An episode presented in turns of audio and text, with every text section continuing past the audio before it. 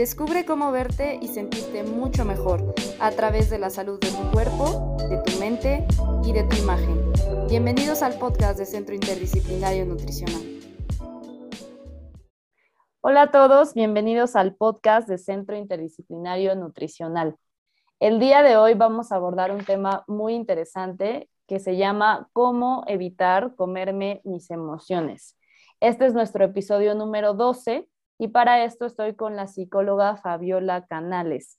Ella nos acompaña con mucho gusto para ir desglosando este tema y para que al final tú sepas qué puedes hacer para evitar comerte tus emociones. Bienvenida Fabiola, muchas gracias por estar aquí.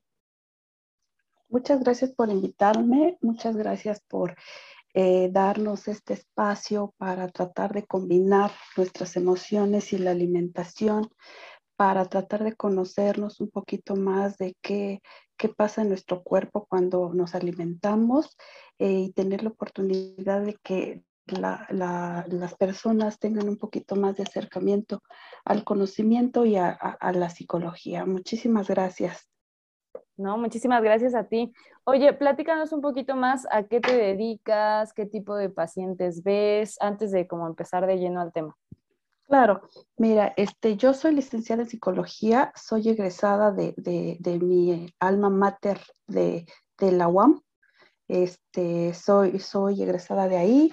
Ahorita trato con este, pacientes, eh, pues no podría decir de todo tipo porque no soy psicóloga clínica, pero sí damos apoyo psicológico en cuestión este, em, eh, emocional, en cuestión familiar, en cuestión este, social. Sí, estamos muy comprometidos con eh, la cuestión social. Entonces a eso nos dedicamos al apoyo psicológico. Eh, vemos ahorita eh, la necesidad de este tema de la nutrición por todo lo que hemos pasado. Entonces a mí se me hizo muy, muy padre esto de, de combinar la nutrición con la psicología. Sí, claro, la verdad es que yo también a lo largo de, del tiempo que he estado dando consulta, que ya casi son 10 años, sí me he dado cuenta que, el tema de, las emociones influye en algún punto en la mayoría de los pacientes que está buscando perder peso y grasa. Entonces, seguramente que ahorita, eh, conforme vayamos platicando, muchas de las personas que nos escuchan se vayan sintiendo identificadas en algún punto, ¿no? Porque siempre pasa como de, pues me siento triste y entonces eh, quiero un pancito dulce, o me siento muy enojado y entonces quiero comer papas y que crujan y como de, esa forma ir liberando un poco la emoción, ¿no? Entonces, definitivamente está muy relacionado lo que comemos con lo que sentimos.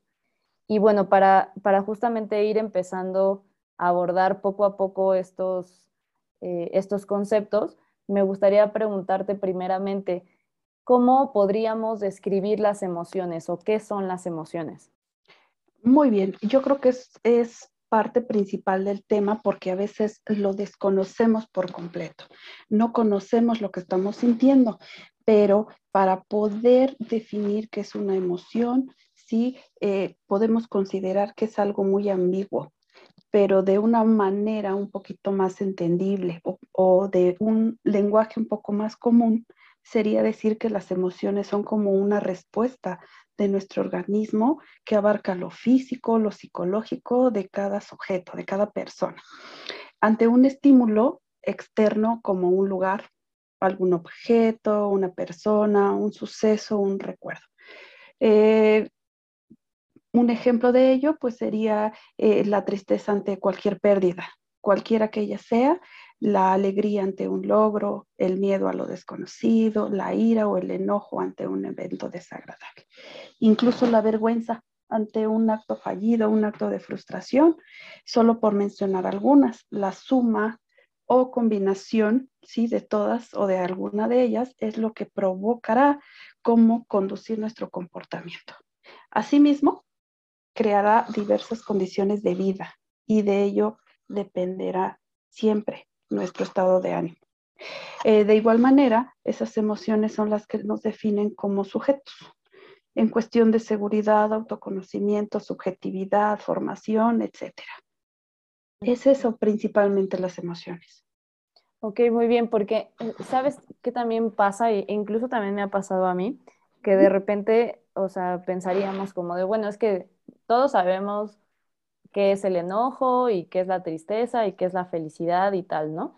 Y quizá la felicidad sea muy fácil identificarla, pero no sé, creo que de repente podemos confundirnos un poco entre el miedo y la ira, por ejemplo. O sea, hay veces que pensamos que estamos enojados y realmente tenemos miedo, o hay veces que pensamos que estamos enojados y realmente tenemos mucha tristeza, ¿no? Entonces, de repente, como que puede haber emociones difíciles de identificar.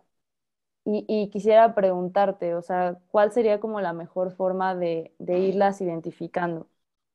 Muy bien, mira, eh, para tratar de identificarlas, pues yo creo que, como bien lo mencionas, actualmente existen serios problemas para identificar nuestras emociones. Eh, en general, porque imagínate que estamos dentro de una sociedad que nos ha enseñado a reprimir todas nuestras emociones. Eh, y sin embargo, pareciera que todas nuestras emociones se dirigen hacia las más nombradas últimamente y las más comunes que actualmente son el estrés y la ansiedad, pero en el fondo son aquellas que no nos hemos pedido identificar y mucho menos expresar, ya que el entorno, cualquiera que este sea en el que nos encontremos, pues no nos da espacio a manifestarlas, a vivirlas o a experimentarlas. Imagínate cuántas veces nos pasa que cuando estamos tristes por alguna situación personal, familiar, laboral, la, la misma gente nos limita y nos dice, no estés triste, ¿no? Eh, lo mismo pasa cuando estamos enojados por algún evento no solucionado.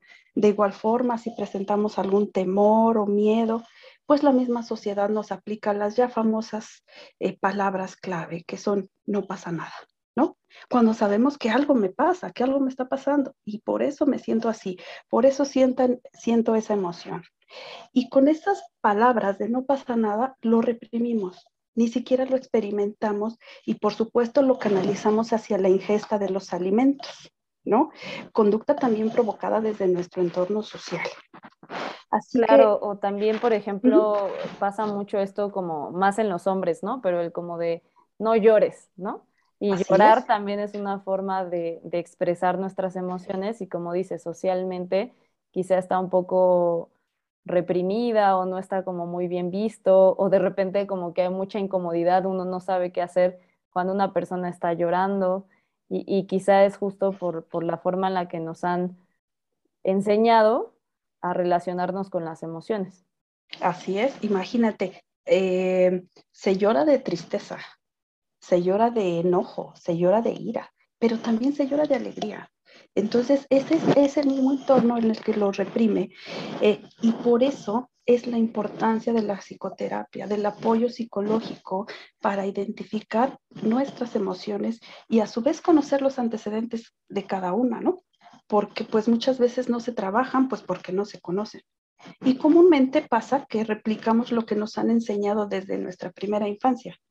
Recordando también que la infancia y la relación con los alimentos tienen muchísimas vertientes que cargamos toda la vida. Pero con trabajo terapéutico, pues aceptamos, entendemos y soltamos lo que nos daña. A su vez, conocer los antecedentes de cada una, porque muchas veces no se trabajan porque pues no se conocen. Y entonces así replicamos lo que nos han enseñado desde nuestra primera infancia. Si recordamos un poquito, Sí, eh, la infancia y la relación con los, alimentos tienen muchas vertientes que cargamos toda la vida, pero con trabajo terapéutico aceptamos, entendemos y soltamos lo que nos daña. Aquí habría que recordar que los hábitos generacionales y que a veces cargamos toda la vida eh, tienen la oportunidad de terminarse eh, con nosotros, ¿no? Somos nosotros.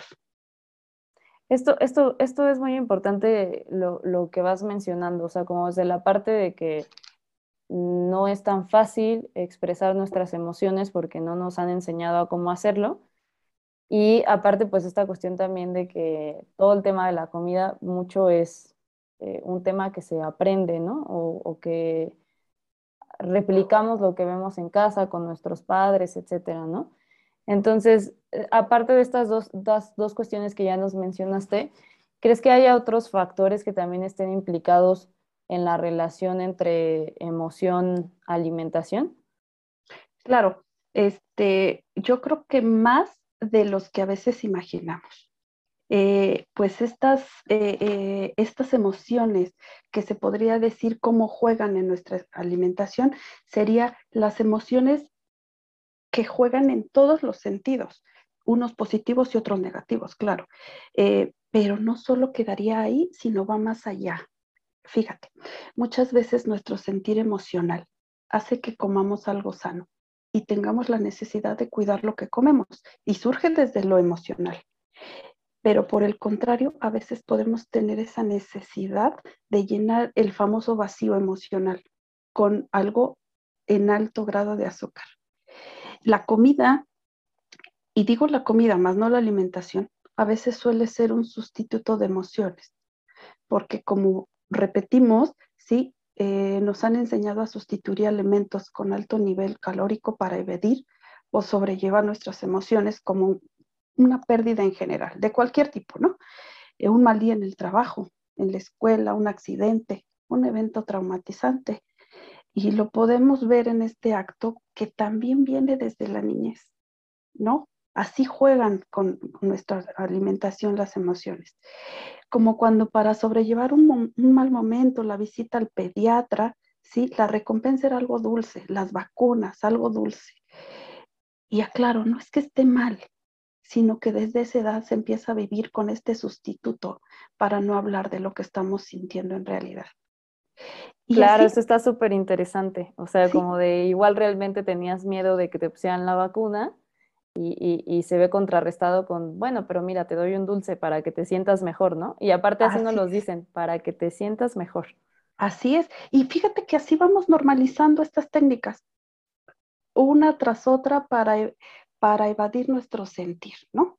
Y aquí fíjate que me gustaría resaltar este, que también en su mayoría los sabores que encontramos en nuestros alimentos suele tener un significado emocional tanto que nos trasladan a momentos placenteros, ¿no?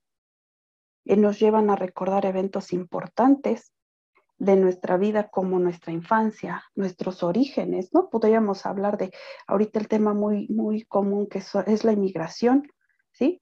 Los alimentos que juegan en, eh, eh, con nuestras emociones, ¿no? Que nos traslada a nuestros orígenes, a nuestra familia, a nuestro lugar de pertenencia. Aunque algunos alimentos no sean sanos para nuestra salud, curiosamente. Sí, fíjate que hablando de eso, es algo que yo también he visto en algunos pacientes y que pues, yo también lo, lo he visto en mí, por ejemplo, de que, no sé, por ejemplo, están, eh, están muy, muy tristes o a lo mejor están eh, pues sí, apachurrados, ¿no? Y entonces van y se hacen justamente el, mismo, la misma leche con chocolate que les hacía su mamá, ¿no? Entonces es como, bueno, me preparo mi chocomilk y se lo toman y justo al momento, no solamente es que te tomes el chocolate y que te sepa rico, sino también lo relacionas con el recuerdo de que te lo daba tu mamá y es como de alguna forma reconfortante, como si tu mamá estuviera ahí, ¿no? O sea, no tanto así, pero eh, de alguna manera eso también, este, o sea, la comida también serviría como para darte confort, ¿no? O sea, para hacerte sentir mejor, justo. Y ese soporte emocional, aunque, aunque insisto, eh, no sean buenos para nuestra salud, y lo vemos también ahorita, que es muy común la diabetes, ¿sí? que, las personas los reconfortan los alimentos, ¿no? Y hacen a un ladito la, esta enfermedad tan, tan fuerte que está dentro de nuestra sociedad. Pero imagínate, no solo sería eso el lugar hacia donde nos trasladan los alimentos, ¿no? También nos traen recuerdos desagradables, con la misma carga emocional que se representa en lo que comemos y nos lleva a dejar a veces de comer o a presentar falta de apetito como respuesta a un problema no solucionado, un problema personal, familiar, de cualquier índole. Eh, pérdida no superada, una situación dolorosa, una situación de culpa, de castigo, ¿no? Wow, eso está súper interesante. ¿Tendrías por ahí como algún ejemplo o algo así que, que nos todo dejando más claro? Claro, claro, se escucha cuando ya se volvió un, un trastorno alimenticio en un paciente porque eso se refleja ya principalmente en ya problemas de autoestima y seguridad en cuestión alimentaria. Ya, ya, se, ya se transforma, ya, ya esas emociones quizá negativas ya se transforma en trastornos alimenticios o enfermedades mal canalizadas. Es por eso, fíjate, es por eso que a este punto yo le doy tanta la importancia la atención psicológica porque ahí se descubre nuestra, nuestra relación con los alimentos y con nuestras emociones para que haya así una reconciliación entre ellos y podamos hacer lo correcto para nosotros. Oye, y, desde tu opinión personal y profesional, ¿tú considerarías que, que, la comida podría ser un equivalente a una droga? O sea, justo para evadir, para sentirse mejor, etcétera. Mira, pudiera ser nada más por intentar saciar la necesidad de expresión. Pudiera ser. Pero ya como droga, como algo tóxico, habría que ver qué, está ingiriendo, o sea, qué está consumiendo. Claro, los alimentos con alto nivel calórico, pues yo creo que nos acarrean problemas de salud acarrean problemas cardiovasculares, ¿sí? Este, problemas, eh, no sé, ya, ya hablando ya de sobrepeso, ¿no? Ok, sí, claro, sí, o sea, al final no es una sustancia que, que vaya a ocasionar eh, tantos cambios como una droga, por ejemplo, ¿no? Así pero, pero sí, como dices, como por la parte de, de evasión. Pero, pero fíjate, no, no como droga, pero sí como adicción. Ándale, exacto. Sí, porque la comida al final puede ser adictiva y, cosas más adictivas que otras, ¿no? Como el azúcar, por ejemplo. Así es. Y ya la adicción, pues ya sentimos esa necesidad. Exacto. Oye, y justo ahorita que estamos hablando como de, toda la parte de, de emociones, alimentación, algo que veo también mucho en mis pacientes es que luego me dicen, oye, es que tengo mucha hambre, ¿no? Y ya cuando les empiezo a preguntar, pues resulta que no es hambre, sino más bien como que es ansiedad, es estrés, o sea, como que es algo emocional. Y a veces también cuesta saber cuál es la diferencia. Entonces, ¿tú cómo nos recomiendas identificar si lo que sentimos realmente es hambre o si es como algo emocional? Ok, mira, pudiera ser eh, quizás sencillo pero para, para pacientitos que presentan alguna situación eh, de esta índole o de emociones no expresadas, sí suele ser difícil, pero mira, hay una técnica que escuché hace tiempo con una nutrióloga. Considero que en estos momentos considero que pudiera ser una buena herramienta para detectar un impulso emocional, que muchas veces, fíjate que pasa desapercibido. Esa es la prueba de la manzana la cual consiste en identificar si realmente es apetito o son nuestras emociones no expresadas, ¿no? Si lo que sentimos es realmente apetito, tomo una manzana, se me antoja una manzana y me la como. Y quizá me quita el, hambre para, se prolonga mi, mi, hora de comida, ¿no? Me como la manzana y ya me espero. Y, pero si son las emociones, bueno, pues la manzana no se me antoja, no se me, se me antoja mejor eh, algo dulce, algo, algo de, grasa, ¿no? Este, de harina, ¿sí? Entonces, que eso es lo que más sacia en cuestión adicional. Yo creo que aquí la nutrióloga nos pudiera dar su opinión al respecto. Sí, la verdad es que eh, sí, sí veo mucho de esto que, estás contando. O sea, por ejemplo, eh, luego me dicen, es que en la tarde se me antojan unas donitas espolvoreadas con azúcar, glass, o sea, como, como muy específico, ¿no? Sí. Y entonces, como tú dices, o sea, si realmente fuera hambre, pues podríamos comer eh, algo, saludable o algo, no sé, incluso hasta lo primero que viéramos, pero, pero no seríamos como tan específicos en, es que quiero exactamente esto, ¿no? Y es cuando, cuando yo detecto y digo, sí, o sea, no, no es hambre, más bien es ansiedad porque es, es algo muy específico. Y como tú dices, a veces eso específico que se les antoja tiene que ver con, eh, con, recuerdos, ¿no? Es que se me ahorita que sentí esto, se me antoja específicamente esto, porque me recuerda a una etapa de confort, de cuando me dieron un abrazo, de cuando mi mamá estaba ahí, ¿no? Entonces, o sea, como que hay una relación súper estrecha, como tú lo vienes mencionando, entre, entre los alimentos, lo que se nos antoja y, y lo que estamos buscando para tratar como de tramitar de alguna forma la emoción, ¿no? Imagínate, imagínate también en, cuestión pareja, ¿no?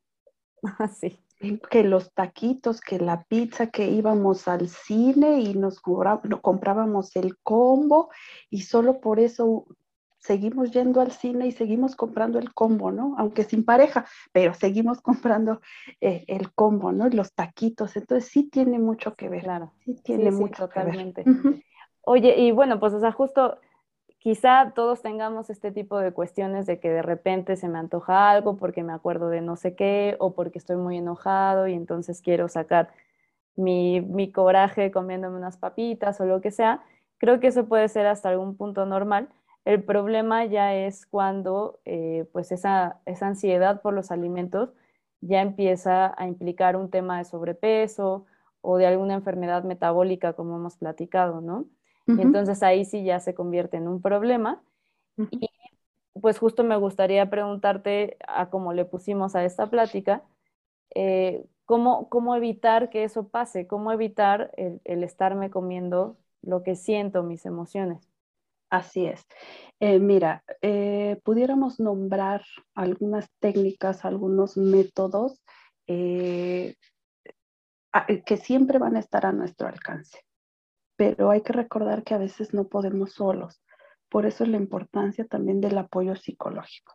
Mira, para poder canalizar nuestras emociones o lo que estamos sintiendo, estos, algunos métodos funcionan como medio de expresión para expresar lo que siento, ¿no? Pudiera ser la música, el ejercicio, la danza, las artes, la pintura, cualquier tipo de manualidad que, que podamos desarrollar. ¿sí? Estas actividades, recordemos que nos ayudan a liberar endorfinas, porque al colocar nuestro cuerpo en alguna actividad, pues aligera o alivia el estrés mental que estamos atravesando. Y estas actividades ejercen un papel de analgésico natural, sobre todo cuando las hacemos con regularidad o como disciplina ya, ¿no? Y, o como hábito saludable. Empezamos a conocernos, adquirir confianza en nosotros mismos. Esto ante cualquier situación emocional siempre resulta favorecedor, pero siempre y cuando no se descuide la parte psicológica. Por eso a mí se me hace muy importante. Sí, yo, estoy totalmente de acuerdo contigo en que, en que, mm, no sé, yo la comida a veces la veo como si fuera un síntoma, como si fuera como una señal de alarma de que algo no, no anda bien eh, como en la cuestión psicológica, ¿no? Entonces es solamente como una forma en la que lo expresamos, pero pues sí quiere decir que hay algo o que puede haber algo detrás como, como más, más importante, ¿no? Que justamente sería como los temas que se irían a trabajar a, la terapia. Y, Así es. Y pues sí, de forma, de, forma como ir agregando algunas conductas, yo justo eso es lo que les digo a mis pacientes, pues busca algo que te guste hacer, eh, hace ejercicio, que como tú lo dices, pues en el ejercicio también se liberan muchas endorfinas, o eligiendo actividades que, le gusten a la persona, ¿no? Por ejemplo, yo tengo pacientes que, eh, por ahí una que otra que, les gusta tejer, entonces, por ejemplo, cuando hay una emoción como muy, muy fuerte, pues se ponen a tejer o, que tienen mucho estrés en el trabajo y aunque sea un ratito, o sea, unos, no sé, 10, 15 minutos, al final ya es una actividad que les, que les ayuda como a liberar eh, todo el estrés que fueron acumulando en el día, por ejemplo, ¿no? Sí, claro, así es. Este, y mira, ahorita ya solo para, para retomar esto que me estás comentando, este, pues sí me gustaría abordar que eh, es tan importante la psicología y la nutrición, ¿sí? Que estas disciplinas comparten esta problemática que no han tenido relevancia dentro de nuestra sociedad o tanta relevancia. ¿sí? No se han tratado seriamente.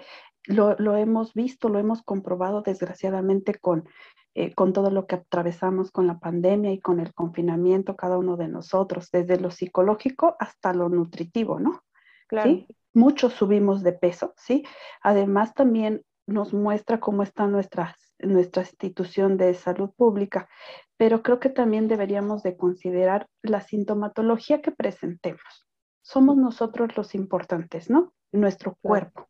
Algún llamado de inquietud, nuestro sentir, poner atención a lo que sentimos, pero sobre todo redirigir nuestros hábitos alimenticios y tener la convicción que hay especialistas en el tema, ¿no? Sí, claro, totalmente. La verdad es que yo eh, cuando, suelo como identificar este tipo de, problemas, evidentemente yo no soy la experta, sino justamente eh, pues ustedes, los, los, psicólogos, las psicólogas. Y, yo me he dado cuenta que cuando, cuando mi paciente está eh, conmigo en la parte de nutrición, pero que también está atendiendo la parte de psicología, tienen mucho mejores resultados que cuando nada más están conmigo, por ejemplo, ¿no? Porque ahí el tema de, el comer por las emociones, la ansiedad, cómo lidiar con el estrés y todo, pues quizás son temas que yo no puedo resolver por mi formación, pero que cuando lo hacemos en equipo, sí hay muchos mejores resultados. Entonces, yo es algo que sí recomiendo mucho, que, que si la relación con la comida está, eh, es conflictiva o está muy deteriorada, pues sí que también se acuda al apoyo psicológico. Claro, por supuesto. Lo mismo trabajamos desde la psicología cuando vemos algún tipo de conflicto eh, eh, en la relación paciente-alimentos. Sí, cuando vemos lo que sí sugerimos es que vayamos a la par con, con un tratamiento, con, con un nutriólogo, con una nutrióloga, digo, para trabajar en conjunto, como bien lo estás reforzando. Claro, sí, al final esa es como la forma de, obtener mejores resultados. Oye, Fabiola, pues te agradecemos muchísimo por, este tiempo que nos, que nos has brindado. Eh, quisiera también hacer aquí como un paréntesis muy pequeñito para todas las personas que, todavía no nos siguen eh, en, en Instagram. Lo pueden hacer a través de la cuenta de arroba ci.nutri.sion. Y también ahorita Fabiola nos va a decir de qué forma pueden contactarla si ustedes están buscando algún apoyo psicológico, sobre todo en esta materia que se relaciona con la parte de nutrición, eh, pueden acudir con ella. Entonces, ¿dónde te podemos encontrar, Fabiola? Ok, mira, yo trabajo en conjunto con una compañera y colega, sí, somos dos psicólogas que damos apoyo psicológico de manera privada y en un centro de apoyo social, o sea, estamos abiertos a, pues a, las comunidades, ¿sí? Mi compañera eh, se enfoca principalmente con niños, es la licenciada Aime Cortés y pues yo su servidora Fabiola Canales. Eh, nuestros teléfonos son 55 18 25 13 43 y 55 26 64 03 90. Tenemos eh, página de Instagram llamada Dos Psicólogas para ti y nos encuentran como eh, arroba dos guion bajo psico para ti. Excelente. para ti, para nosotros, para cada uno de nosotros. Muchas gracias por la invitación. No, pues ha sido todo un gusto y esperemos que, que podamos ir abordando juntas algunos temas diferentes en el futuro. Muchas gracias. Claro que sí, para servirles, cuídense.